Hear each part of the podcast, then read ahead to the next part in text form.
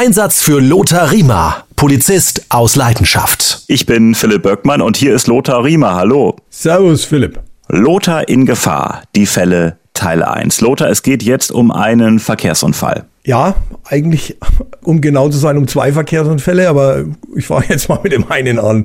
Mir ist es noch so im Gedächtnis geblieben, auch weil ich war da frisch äh, Dienstgruppenleiter bei der Verkehrspolizei in Freising und kam gerade von der Kripo. Also muss man sich vorstellen, der Herr Kriminaler geht da zur Autobahnpolizei, was er da schon sehr seltsam war, aber hat mich auch interessiert, wollte dahin, habe auch eine höherwertige Stelle bekommen.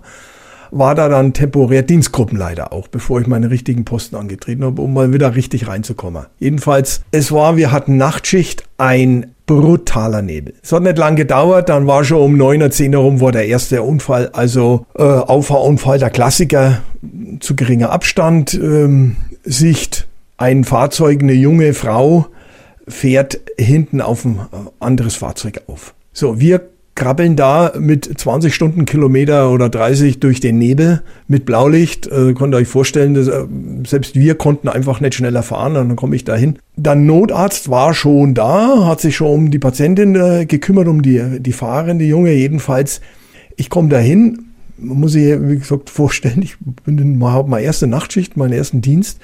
Und dann denke ich, das darf jetzt nicht wahr sein. Da erste Nachtschicht und du hast so einen riesen Unfall, Stoß nennt man das ja bei der Polizei, ne? so ein Stoß. Hoffentlich baust du da jetzt keinen Bockmist. Und habe angefangen, ich oute mich da jetzt mal, ich habe angefangen, am ganzen Körper zu zittern. Ich habe mir gedacht, ich, da kannst du jetzt nicht aussteigen. Das geht nicht. Da hat die Angst, angefangen, die Seele aufzufressen. Und dann habe ich mir gedacht, was machst du? Du kannst jetzt nicht aussteigen, du, ja den Unfall gar nicht aufnehmen. Ne? Also ich war dran mit dem Unfall aufnehmen, der, der Kollege mir spricht sich da immer ab. Und dann habe ich Folgendes gemacht. Muss jetzt jeder individuell für sich sehen. Ich habe gebetet.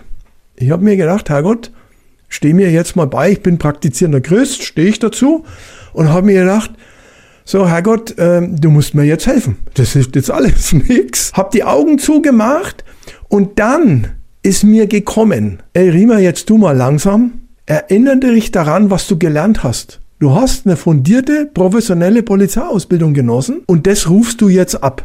Auch wenn du jetzt jahrelang bei der Kripo warst. Und dann gehst du raus und magst deinen Job. Und kannst jetzt glauben oder nicht, Philipp. Es war, es war vorbei. Ich bin ausgestiegen, ich habe die Sachbearbeitung gemacht, ich habe das abgearbeitet, wer hat was wo waren getan, wie, womit, warum, ne? unsere äh, sieben goldenen Ws. Ne? Der Kollege hat die Skizzen gemacht, fotografiert, ich habe mich um die Verletzte gekümmert, die war, war sie noch im Krankenwagen. Dann bin ich zu der hin, dann habe ich die getätschelt und gesagt, sie Frau, weil die war total so eine junge Dame, total durch den Wind. Und dann habe ich gesagt, sie brauchen keine Angst haben, wir klären das alles, ja, und mein Auto und wir machen das und das und das. Und dann habe ich gesagt, wir machen die Sachbearbeitung, wir kümmern uns drum. Ne? Und, äh, und dann haben wir das gemacht und dann bin ich nach der Unfallaufnahme mein Auto eingestiegen mit meinem Kollegen. Dann sind wir in die Dienststelle gefahren und haben den Unfall abgearbeitet. Ne? Kleines Bonon am Rande. Die Dame habe ich zu Hause dann äh, im Krankenstand noch vernommen, weil vor Ort konntest du ja nicht vernehmen. Und dann hat er zu mir gesagt, Riemer, das muss ich Ihnen sagen, das habe ich ja noch nie erlebt, dass sich ein Polizist so um mich kümmert. Der Notarzt hat schon zu mir gesagt, was ist denn das für ein, für ein netter Polizist? Aber auch das ist unsere Aufgabe. Das habe ich dann auch später im Leben oft erlebt. Man muss solche Leute, die in solchen Ausnahmesituationen sind, muss man beruhigen. Und es geht am ersten, indem man mal den Leuten die Hand auflegt. Und die, weil wenn die ruhig werden, dann wirst du auch noch ruhiger. Und diese Angst, die ja alle umgibt in so einer Krisensituation, die muss durchbrochen werden. Und ich habe das am eigenen Leib erfahren und da sieht man mal, wie wichtig das ist. Mit, darum schätze ich so die Ärzte und die Krankenschwestern. Ich war wegen einem Widerstand am Hauptbahnhof mit einem kaputten Ellenbogen ja im Krankenhaus und dann haben die mir nachts, da habe ich noch mal Handschellen und meine Waffe dran gehabt, haben die mir meinen Schleimbeutel rausoperiert, ambulant. Da habe ich meine Waffe noch dran gehabt und meine Handschellen. Die haben mir einfach auf die Ding und der, der Oberarzt ist dann gekommen und gesagt, oh, das machen wir jetzt gleich so und so. Und da habe ich auch Angst gehabt, wie die Seuche, auch die Schmerzen hat er wehgetan, trotz Spritzen. Und dann ist die Krankenschwester gekommen, hat meine Hand gehalten, hat meine Hand gestreichelt und hat gesagt, so, und jetzt tun Sie mal tief durchatmen. Und dann werden sie feststellen, dass die Schmerzen aufhören. Sie müssen mal entkrampfen. Und das habe ich mir gemerkt und das habe ich später auch gemacht mit den Leuten, die es betroffen hat. Erstmal tief durchatmen, Leute. Und dann legt man halt mal die Hand auf den Rücken oder, oder nimmt sie notfalls in die Hand, streichelt einmal und so. Und dann verflüchtigt sich die Angst. Die darf die Seele nicht auffressen, die Angst. Und das habe ich dann wirklich konsequent am eigenen Leib erfahren und umgesetzt. Und jetzt kommen wir wieder auf den Unfall und, und dann abgearbeitet. Der Clou war, in dieser Nacht war dann noch ein zweiter Verkehrsunfall. Und der war noch viel dramatischer, weil ein Kleintransporter auf einen LKW draufgedonnert ist und da waren vorne zwei junge Leute, die sind da eingeklemmt gewesen. Einer war tot, der andere die Oberschenkel eingeklemmt und hinten im Laderaum lagen Jugendliche, die da mit Bier, äh, die haben da Party gefeiert oder was auch immer oder sind heimgefahren worden. Jedenfalls, es war Chaos pur. Und da bin ich dann schon mit meinem Kollegen, war der gleiche Kollege, wir haben die ganze Nacht zusammen gefahren, da hat dann er die Sachbearbeitung übernommen und ich halt die Hiwi-Tätigkeit. Und da habe ich dann schon gewusst, okay, du kannst es, das läuft dann schon ab. Arbeite deine Sachen ab. Und da bin ich dann schon beim zweiten Mal wesentlich lockerer ausgestiegen. Aber trotzdem bleibt im Hinterkopf die Sorge, ich nenne sie jetzt nicht Angst, ich nenne sie Sorge, vergess nix, arbeite richtig ab, schau, dass die Spuren passen, dass du keine Personalien vergisst aufzunehmen, dass du den Notarzt den Namen aufschreibst äh, und so weiter, Krankenwagen, Rettungsdienste, Feuerwehr, das sind ja Unmenge Daten und so weiter. Das war so meine, äh, sage ich jetzt mal, extremst Erfahrung äh, in dieser Nebelnacht als neuer Autobahnpolizist. Da wurde es ja praktisch direkt ins äh, kalte Wasser geschmissen. Ne?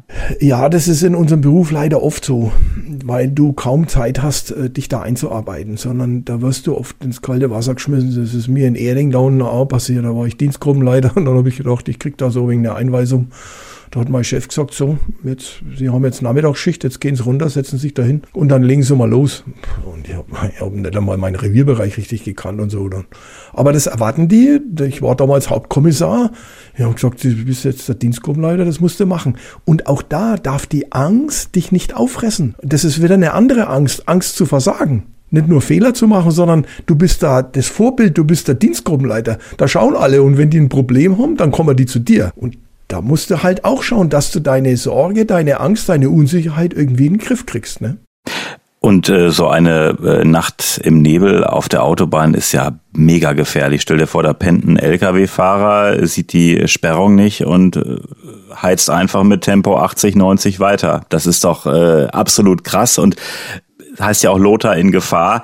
Autobahn ist ja praktisch immer Gefahr, wenn da bei einem die Autos äh, vorbeirauschen an der Seite. Ich hab's immer wieder gesagt, ich wiederhole mich da. Ich habe am meisten Angst, jetzt sind wir bei der Angst, im Polizeidienst gehabt, als ich bei der Autobahnpolizei war. Also Verkehrspolizei. Wir waren ja am Land, draußen im Landkreis auch. Aber das ist, wenn du da auf solchen Autobahnen arbeiten musst und da blättern die 40 Tonner vorbei, die haben alleine so einen Sog, die ziehen die schon bald mit. Also du musst da aufpassen. Dann vor allem auch die Absicherung war für uns das A und O. Möglichst weit vorne schon absichern. Und LKWs rausziehen, nie am Straßenrand. Immer auf einem Parkplatz oder auf einer Ausfahrt. Irgendwo am Straßen, also an der Standspur oder so, haben wir so gut wie nie gearbeitet, wenn es nicht unbedingt sein musste. Und wenn äh, Verkehrsunfall war und wir mussten die Spuren sperren, dann haben wir den Verkehr abgebremst vorzeitig, haben manchmal so eine Art Stau produziert mit einem zweiten Fahrzeug, haben entsprechend abgesichert, haben uns die Autobahnmeisterei geholt mit großen Absicherungen, weil das ist wirklich saugefährlich. Und Lothar, dieser äh, zweite Unfall lässt mich nicht los. Äh, das heißt, da waren welche irgendwie hinten äh, auf der Ladefläche, die waren gar nicht angeschnallt? Nee. Das war ein Kleintransporter, der haben halt sonst transportiert und dann haben die sich da hinten eingesetzt sind vielleicht von einer Party gekommen zu einer Party gefahren. Ich denke mal, das, na, das war damals ja nachts um zwei rum, so um die Dreh rum. Da kamen die vielleicht von der Party. Weißt du, und das, das Schlimme ja auch noch kommt ja dazu, wir haben ja verschiedene Sinne. Also wir sehen, wir hören, wir fühlen. Jetzt war der Beifahrer, war glaube ich schon verstorben, aber der Fahrer war eingeklemmt und hat ständig geschrien. Und jetzt konnten wir den, nicht wir, sondern äh, ich sage immer meine Helden von der Feuerwehr, die haben den nicht so schnell rausgekriegt. Mit der Rettungsschere versucht da und der, der war so eingeklemmt. Jetzt hat der Notarzt dem, der ist da reingekrabbelt in das Fahrzeug und hat dem eine Infusion gelegt um dem erstmal die Schmerzen, soweit es gegangen ist, zu nehmen. Und dann haben wir krampfhaft versucht, nicht, also wir, wir alle im Team, ich, da ist ja die Polizei außen vor, sondern die Feuerwehrler und haben dann versucht, den da mit der Rettungsschere rauszuschneiden und rauszubekommen. Aber das, das hat sich ewig also gefühlt ewig hingezogen. Wie hast du denn diese Nacht verarbeitet? Hast du mit deiner Frau auch darüber gesprochen? Das ist ja schon schon äh, krass, neue Dienststelle, Autobahn und dann äh, direkt so eine heftige Nacht. Ja. Also meine Frau ist ja so der Blitzableiter, die, die muss ja, die hat das immer alles abgekriegt. Ähm, aber oftmals nicht gleich. Ich, meistens muss ich das erstmal ein bisschen setzen. Aber im Kollegenkreis spricht man da, wobei, ob man sich da so outet, das, das kommt immer auch drauf an, welche Stellung man selber, auch ob man so viel Selbstbewusstsein auch besitzt. Wenn, wenn ich ein junger Polizist gewesen wäre, hätte ich da vielleicht nichts gesagt und hätte gesagt, will mal keine Schwäche zeigen. Meinen Polizeischülern habe ich das immer erzählt, auch um ihnen klarzumachen, dass sie eine Möglichkeit finden müssen, damit diese Angst nicht ihre Seele auffrisst und dass sie eine Möglichkeit finden, handlungsfähig zu bleiben, denn Angst lähmt dich ja. Das heißt, du bist ja oftmals dann handlungsunfähig. Ich weiß nicht, ob du das mitgekriegt hast von den zwei jungen Kolleginnen, die hingerufen worden sind und sind dann mitten in eine Schießerei gekommen und sind dann aus dem Fahrzeug geflüchtet, haben ein anderes Fahrzeug angehalten, getrennt quasi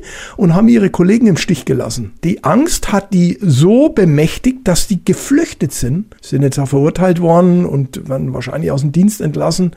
So jetzt unabhängig der moralischen Geschichte meine Kolleginnen und Kollegen im Stich zu lassen. Die Frage ist, waren die nicht in der Lage, ihre Angst unter Kontrolle zu bringen? Ne? Ich will da auch gar niemanden anschwärzen und die moralische Keule schwingen, sondern das muss wirklich, darüber muss man sich im Klaren sein.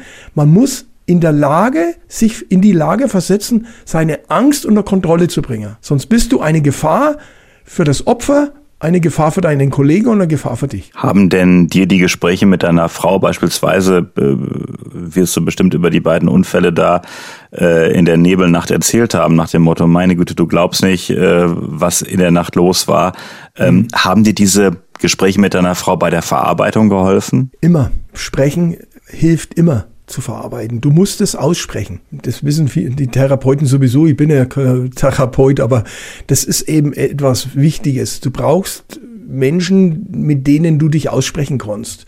Sei es jetzt in der Dienstgruppe, sei es, dass ich mit einem Psychologen, mit einem Polizeiseelsorger, ich hatte halt sehr engen Kontakt immer zu meiner Polizeisaisongerin Hilda Schneider. Ich sage immer meine, weil die, das, die ist für uns Polizisten Tag und Nacht auch gewesen. Ist ja jetzt auch in, in Pension gegangen.